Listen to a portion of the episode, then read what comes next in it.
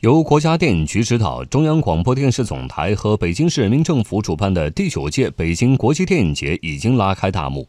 北影节首场主题论坛“光影七十年，奋进新时代”昨天举行。业内人士在现场说：“中国电影已经从高速度发展转向高质量发展，要继续推进供给侧结构性改革，优化电影市场体系。”另外，二零一八年十部优秀国产影片名单也在昨天出炉。来听央广记者刘百轩、张慧娟的报道。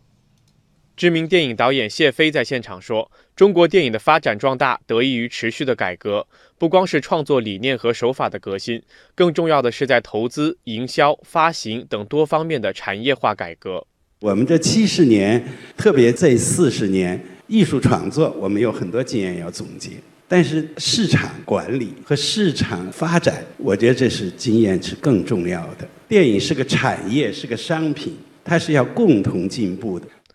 中国文联电影艺术中心主任饶曙光认为，中国电影已经从高速度发展转向高质量发展，进一步提质增效，需要深化供给侧结构性改革，优化电影市场体系，让农村题材电影、少数民族题材电影、戏曲电影等这些相对小众的电影获得应有的市场地位。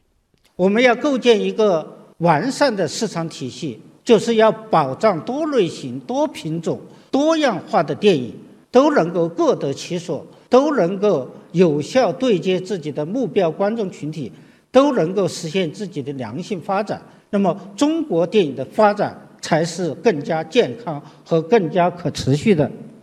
主办方还在昨天的论坛上公布了由专家学者投票选出的2018年度十部优秀国产影片，他们是《我不是药神》《红海行动》《无名之辈》《影》《无双》《邪不压正》《江湖儿女》。阿拉江色、爆裂无声和找到你。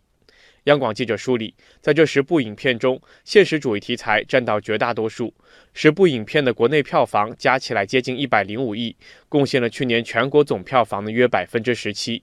业内观点指出，二零一八年是中国现实主义电影的大年，现实主义题材电影正在成为国内电影市场的新风口。